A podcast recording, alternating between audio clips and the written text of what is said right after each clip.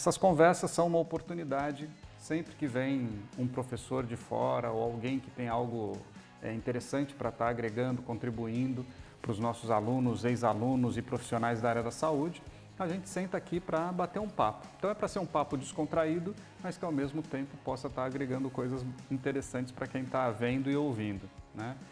E, então só para te apresentar um pouquinho, Fabiano Malaguti, que já foi aluno nosso aqui da Escola de Osteopatia de Madrid, depois fez toda a sua carreira como monitor e hoje é professor da escola.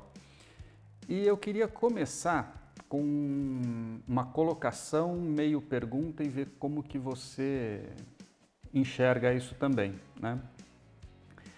Eu, enquanto aluno, Fabiano, é, até mais ou menos o terceiro ano de osteopatia, eu tinha muita dificuldade de é, diferenciar o que, que era, ou melhor, qual que era a diferença entre osteopatia e terapia manual ou fisioterapia manipulativa.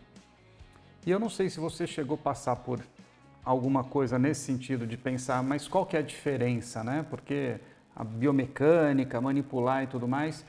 E eu queria saber para você em que momento que caiu essa ficha da diferença. O que, que diferencia a osteopatia da fisioterapia manipulativa ou da fisioterapia traumato-ortopédica, etc. É, bom, primeiro, obrigado pelo convite aí de estar aqui conversando com todo mundo.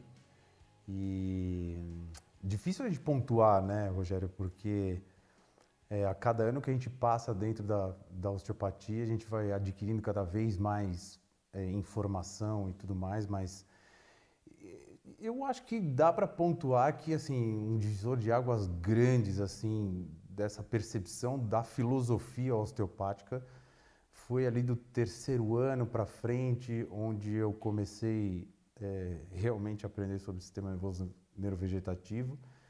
É, comecei a frequentar as práticas da escola também, que me colocaram em campo, em contato com os pacientes, e realmente comecei a ver que a coisa se expandia um pouco mais do que a gente olhar para um paciente pura e simplesmente músculo esquelético, né?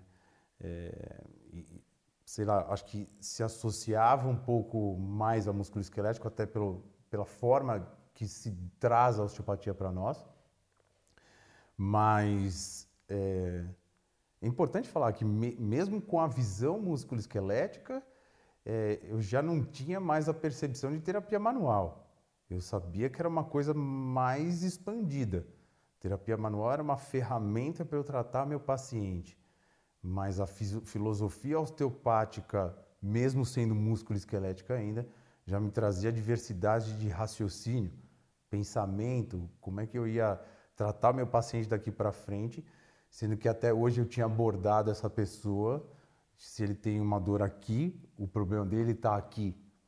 E aí foi que começou a expandir mesmo a coisa. Falar assim, tá, é, a dor tá aí, isso é um quebra-cabeça, agora eu preciso criar um raciocínio para tentar chegar a essa dor. E quando eu acabar esse raciocínio, agora eu penso como eu vou tratar. Então, uh, eu acho que a terapia manual começou a ficar num segundo plano nessa história. Não sei se pode falar assim, porque uhum. é uma ferramenta de trabalho nossa, né? Mas de uma certa forma, ela começou a ficar num segundo plano. Primeiro, eu avalio o meu paciente, primeiro eu entendo o que está acontecendo com ele e agora sim eu organizo como eu vou tratar ele. Aí entra a terapia manual. Muito legal, muito legal. E com relação, hoje, hoje tem um, um movimento de toda a área da saúde e muito forte na fisioterapia também, dessa coisa do biopsicossocial. Né? Então, abordagem biopsicossocial. E para você, é, a osteopatia, de que maneira que ela te ajuda a enxergar isso? Né? Pensando em termos é, da globalidade humana, da questão, você já falou de sistema nervoso autônomo, é, metabólico, visceral, endócrino, né? Como que você usa os elementos da osteopatia para fazer essa avaliação do paciente? É, é, é, um ponto bem importante a gente conversar, né, Rogério, porque difícil hoje o paciente que não chega com uma alteração dessa, desse comportamento, né? Desse, de como ele enxerga o mundo hoje em dia. É, bom, primeiro assim, né? A osteopatia fez eu enxergar o mundo de uma outra forma. Eu primeiro. E isso que eu acho interessante e o que eu tenho tu passar cada vez mais para os alunos, né? Para você ser um osteopata e viver a filosofia da osteopatia, viva em você primeiro, para você se entender e compreender como isso funciona e depois para você transpor isso para o paciente, transportar isso nele. É, em que momento é, você começa a denotar que ele realmente está saindo fora do prumo ali nessa situação né, de, do biopsicossocial. Então, acho que é, a osteopatia me deu ferramentas para eu ser perceptivo antes de mais nada. Desde a hora que o paciente entra no consultório e senta na minha frente, é, eu moro em São Paulo e São Paulo a gente sabe que é uma cidade muito agitada, então traz uma euforia muito grande para esse paciente, uma agitação, uma ansiedade muito grande para ele. E a partir do momento que ele senta na sua frente, se você já começar a absorver isso, sua cabeça já começa a funcionar. Opa, esse cara está um pouco fora do, do, de um padrão normal e isso já me chama muito a atenção. E, e mais do que nunca, nessa situação, você não se contaminar com isso, né? Isso a osteopatia também me ensinou. O paciente é eufórico, o paciente é ansioso, ele é hiper, ele. Eu sou o cara que vou cuidar dele. Aqui a gente tem agora um, um, um bloqueio. Eu, eu não absorvo isso dele, essa energia, né? E a partir do momento que eu já penso nisso, eu já começo a argumentar com ele sobre sistema nervoso autônomo. É, não ao pé da letra, porque senão ficaria muito dificultoso para ele entender o que é um paciente simpático tônico, enfim, mas explicando para ele como o nosso sistema vegetativo funcionaria durante o dia e como ele está se comportando nessa situação. Ou seja, ele está saindo fora de uma coisa que seria normal nossa, né? E a partir desse momento, dessa, de não seguir essa normalidade do vegetativo, o quanto ele está é, agredindo todos esses pilares é, que formam a vida dele, né? o estrutural, o visceral e o somato emocional. E o quanto isso está reverberando numa dor física. Tentar é, esclarecer cada vez mais para esse cara que uma dor física não quer dizer nada para nós. Lógico, tem que estar dentro da minha avaliação, lógico, mas não é porque ela é física que a gente vai tratar com os meios físicos só. E nessa, né, nesse jogo de conversa, eu já tento trazer mais ele para ele ir se percebendo que as atitudes dele com o meio social, com o meio alimentar, com o meio físico dele, vai ter que ser mudada. Eu acho que é uma grande oportunidade para a gente ver um paciente que já é hiperestimulado, de eu chegar para ele e falar assim, ó, agora a gente vai precisar puxar o freio de mão e quem faz isso é você, não sou eu. É uma grande oportunidade de a gente dividir a responsabilidade sobre o tratamento. Eu vou te ajudar, mas se você não se ajudar, infelizmente a gente não faz mágica. Então, pontuar é, principalmente o que é que está hiperestimulando ele, para ver se ele consegue mudar alguma coisa, até mesmo seu estilo de vida, e nos ajudar nesse tratamento para tentar tirar ele desse quadro. Sim. Acho que é mais ou menos por aí. Antes havia como uma, uma visão, tanto por parte dos próprios fisioterapeutas quanto da sociedade, que o osteopata era aquele cara que ia lá, fazia meia dúzia de estalos para resolver o problema, né? E a gente sabe que não é isso, porque a gente trabalha um monte de outras coisas, que a gente leva em consideração tantas outras coisas, né? O próprio Steele, há tanto tempo atrás, já falava da questão da importância da, de uma alimentação saudável, de é, comer, de, de, fazer atividade física, é, de se expressar artisticamente. Né? Então, vários elementos do ser humano que vão se materializar, vamos dizer, naquela estrutura corporal. Então, só para a gente, de uma forma bem prática mesmo, e na sua prática clínica, você lembra de algum caso desse tipo? De você, o paciente que vem com uma queixa, um sintoma, e você mexe, manipula e aquilo não melhora, e de repente ele ter alguma mudança de hábito que resolveu o problema? Uh, não sei se eu consigo ser tão pontual com um caso em específico. Uhum. Porque, não sei, né, Rogério? Para mim, eu, eu, não consigo mais tratar o paciente sobre um, um aspecto só, né? É, toda vez que ele entra no meu consultório, a partir do momento, mesmo que for o retorno dele, a partir do momento que ele senta lá, eu já estou tentando colocar coisas na cabeça dele para ir tentando melhorar atitudes dele como um ser, seja no, no músculo esquelético, seja no, no, no hábito nutricional ou no, no, âmbito somato-emocional. Mas o que eu vejo de muita diferença hoje em dia dentro do consultório são as pessoas que realmente decidem ter um estilo, um hábito diferente de alimentação. É, eu sou até um pouco mais propenso a isso, porque eu me ligo bastante nos processos de alimentação e o quanto isso reverbera no nosso, no nosso corpo como um todo. Mas pacientes que constipados, trocaram seus hábitos alimentares e começaram a melhorar toda essa coisa de microbiota intestinal e tudo mais, principalmente relacionados às dores crônicas, o quanto eles melhoraram com relação às suas dores. Eu posso até citar, não sei se está sendo demais, eu posso, posso, até citar o caso da minha mãe. É, era, uma, era uma senhora obesa, aquela italianinha típica, né? baixinha, gordinha, e que eu comecei a, com dores poliqueixosa, dores de todas as articulações, por tudo quanto é lugar.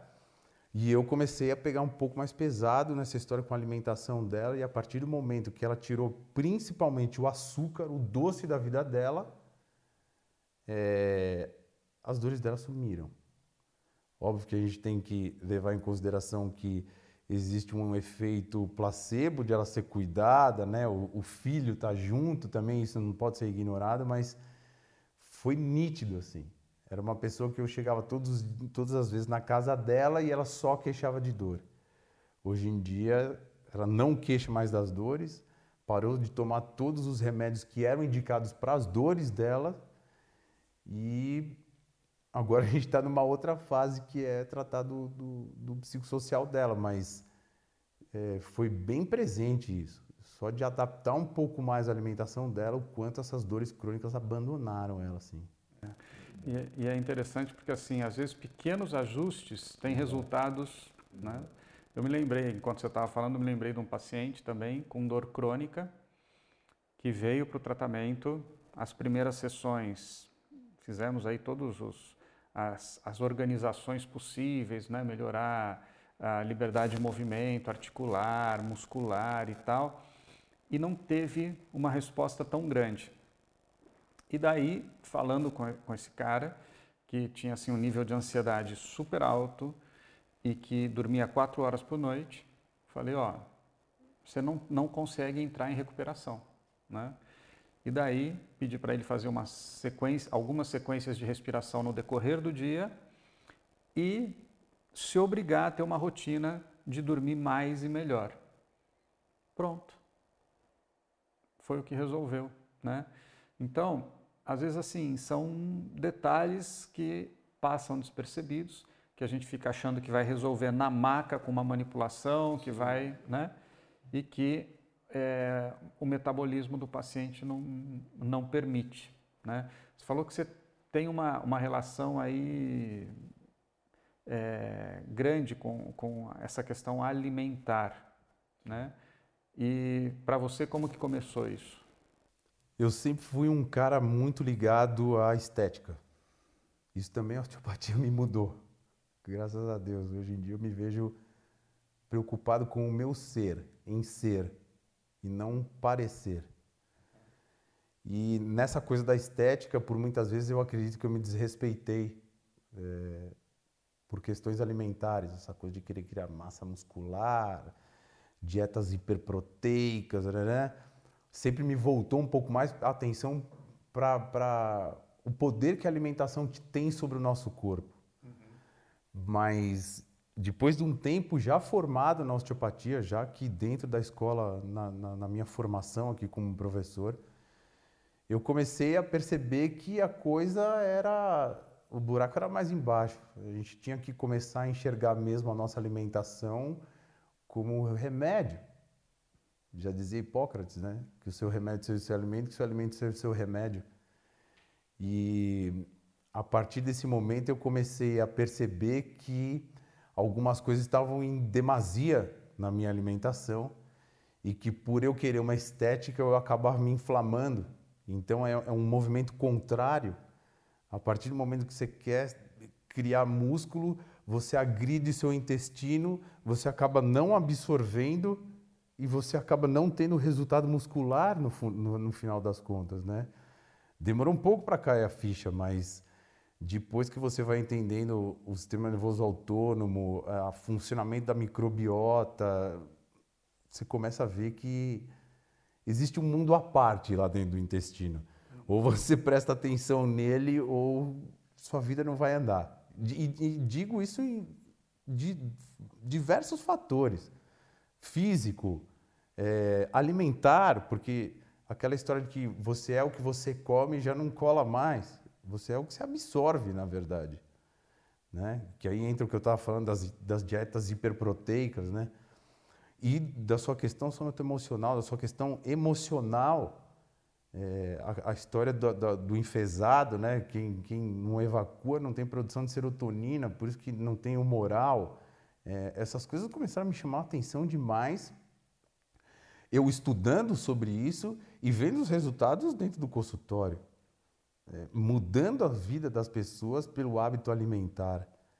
E isso começou a me, me extasiar, para falar a verdade. Eu comecei a ver congruência do que eu sempre fiz na minha vida, né, pelo, pela estética, mas agora por uma outra visão que me mostrava que é, por saúde, e se eu tenho saúde, eu crio a minha estética e respeitando o meu limite físico e minha, a, minha autoimagem se melhorando, então eu tenho um processo emocional envolvido.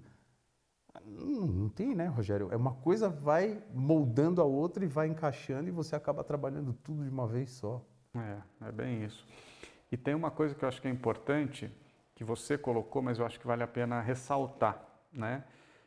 Que é a diferença entre estilo de vida, estilo de alimentação e dieta. Exatamente. Porque as pessoas querem entrar numa dieta para perder peso, querem entrar numa dieta para ganhar massa, ou seja, é como se fosse algo, ah, eu vou fazer isso por um tempo, né? E depois volto aos meus hábitos. É a mesma coisa. Então, ah, não, eu vou fazer exercício por três meses e daí eu paro. Ou seja, né? Então é, é realmente adotar um estilo de vida diferente. E às vezes isso é o mais difícil com os pacientes, né? Sim. Você conseguir mudar essa cultura, mudar a cabeça. E uma coisa que eu acho que é interessante a gente conversar aqui também, porque às vezes eu, eu já ouvi de colegas e de outros profissionais da saúde algo do tipo: ah, mas espera aí, você não é nutricionista, você não tem que se preocupar com isso.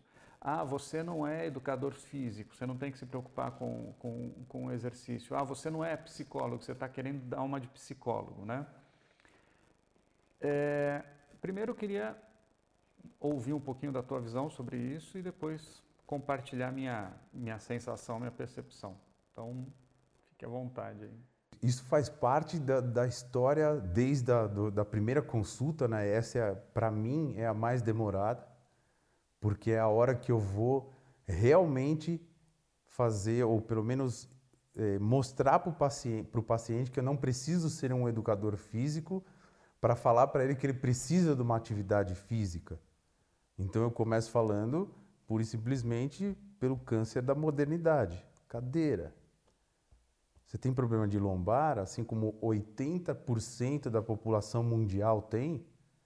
Porque Ou- ou vai simplesmente, ter, né? ou vai ter, pura e simplesmente porque o seu quadril, o meu e o de todos, foi programado para ter cócoras, foi programado para uma posição de descanso que é a cócoras e que simplesmente foi cortada da sua vida. Se não está engolindo pela, pela lombar, eu começo a falar sobre os problemas de ombro. O que, que é que você faz hoje em dia acima de 90 graus? Nem pendurar roupa você pendura mais, você baixa o, o, o, o- varal para você pendurar sua roupa. Ou seja, a modernidade começou a limitar as nossas mobilidades. Você só tem uma escolha para isso. Ou você força a essa mobilidade funcionar através da atividade física, ou senão não vai dar certo. Suas hipomobilidades, né, questão osteopática, não falo isso para o paciente, mas suas hipomobilidades vão gerar hipermobilidades. E os seus desgastes vão começar a aparecer por aí. A questão alimentar é a questão da saúde. É, eu começo explicando para esse paciente que é, a nossa intenção não é só curar uma dor. A nossa intenção é promover saúde no seu corpo. Que isso, infelizmente, a grande maioria dos profissionais da área da saúde esqueceram. Eles só querem resolver ou tirar um sintoma daquilo que você veio queixando. E nós, osteopatas, não. Nós queremos promover saúde, qualidade de vida. Ou você se atenta à sua dieta, ou seus processos orgânicos vão começar a agredir o seu, fígado, seu físico, seja via articular, seja via eh, metabólica, seja via neurológica. Eu vou explicando para cada um deles por quais as vias que eles podem estar agredindo o corpo dele com uma má nutrição. Né? E a questão somatoemocional, esse eu falo pura e simplesmente do sistema nervoso autônomo. Se ele não está em equilíbrio durante o nosso dia, né, a gente sabe que tem essa oscilação dele, eu, vou- eu explico é, o que é simpático, o que é parasimpático para essas pessoas, de um modo mais generalista, mas eu explico. Explico como o corpo deveria se comportar desde a hora que você acorda até a hora que você está dormindo. E que se isso não estiver acontecendo, mesmo que você esteja tratando o seu lado físico, o seu lado visceral, se você não tratar desse equilíbrio, as coisas não andam também. De uma maneira geral, eu adoro e o que transformou a minha vida foi meditar. Acredito que não é para todos também. É, muitas das pessoas elas não precisam meditar, elas precisam explodir, né, para tentar equilibrar um pouquinho esse sistema. Mas de uma maneira geral, eu indico as respirações para os meus pacientes da mesma forma. Aliás, foi você que me ensinou isso. Não sei te dizer nem em que momento, mas a gente teve essa troca e eu absorvi bastante isso. E para aqueles que já têm um- uma consciência a mais mesmo de produção de saúde, eu tento colocar na rotina, no estilo de vida deles a meditação, para tentar esse equilíbrio generalizado aí da coisa.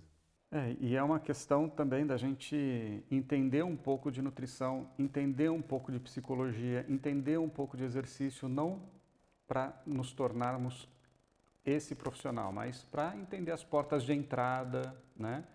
E poder, de uma forma mais direta, até trabalhar conjuntamente com esses profissionais, né? Eu indico demais que meus pacientes vão buscar um bom nutricionista, que vão buscar um, um- um psicólogo bacana, que vão buscar um profissional adequado, né, para que a gente possa trabalhar conjuntamente. Mas se a gente não tem esse, esse conhecimento mínimo, a gente não consegue nem entender o que está acontecendo com o paciente. Então, é, é- é muito, muito, muito importante e muitos profissionais acabam se atendo só à parte musculoesquelética, né? Eu, eu, eu não querendo vender o peixe, mas assim, eu vejo hoje o osteopata dentro da, da, da classe eh, profissional, área da saúde, o profissional mais bem preparado para avaliar o seu paciente. Isso é interessantíssimo, Rogério. Acho que o que falta muito hoje em dia é a avaliação. Não é você me apresentar um sintoma e eu ir atrás daquilo e resolver o teu sintoma. Eu acho o osteopata um grande avaliador e nessa condição de avaliador, hum, ele está precisando de mobilidade articular. Ó, Eu tenho um profissional aqui que trabalha comigo, confio muito no, no, no, trabalho dele. Ele trabalha só com mobilidade articular, ele é educador físico, ele vai te ajudar nesse sentido. Ou não, minha nutricionista, ela trabalha lado a lado comigo. É uma paciente que está inflamada, é uma paciente que tem constipação. Explico todos os processos que estão acontecendo com ela e falo: olha, esse profissional aqui vai te ajudar. Então, assim, eu acho que hoje o osteopata é que pelo menos dá o caminho para a luz no fundo do túnel. Se o paciente quer caminhar até lá, aí a escolha é dele. Mas a nossa capacitação para saber por onde a gente tem que agir para melhorar esse paciente, eu não vejo nenhum outro profissional hoje em dia. Na área da saúde, eu não vejo. São poucos, poucos, poucos profissionais que pensam dessa forma. Muito bem, Fabiano. Eu acho que assim o objetivo dessa, dessa nossa conversa era mostrar um pouco dessa globalidade na forma de ver o paciente e que a osteopatia é, enxerga. Então, só posso te agradecer porque eu acho que isso vai, vai chegar para várias pessoas, ajudar muita gente e continuar essa corrente do bem que a gente faz aí com a saúde. É isso mesmo que eu espero, Rogério. Eu acho que conhecimento é, ele é feito para disponibilizar para todas as pessoas. E eu acho que a escola faz isso de uma forma assim excepcional. E o que eu puder colaborar sempre para que isso aconteça, estou aqui para isso. Maravilha. Valeu. Valeu. Caramba, esse foi o bate-papo mais gostoso que eu tive até hoje aqui.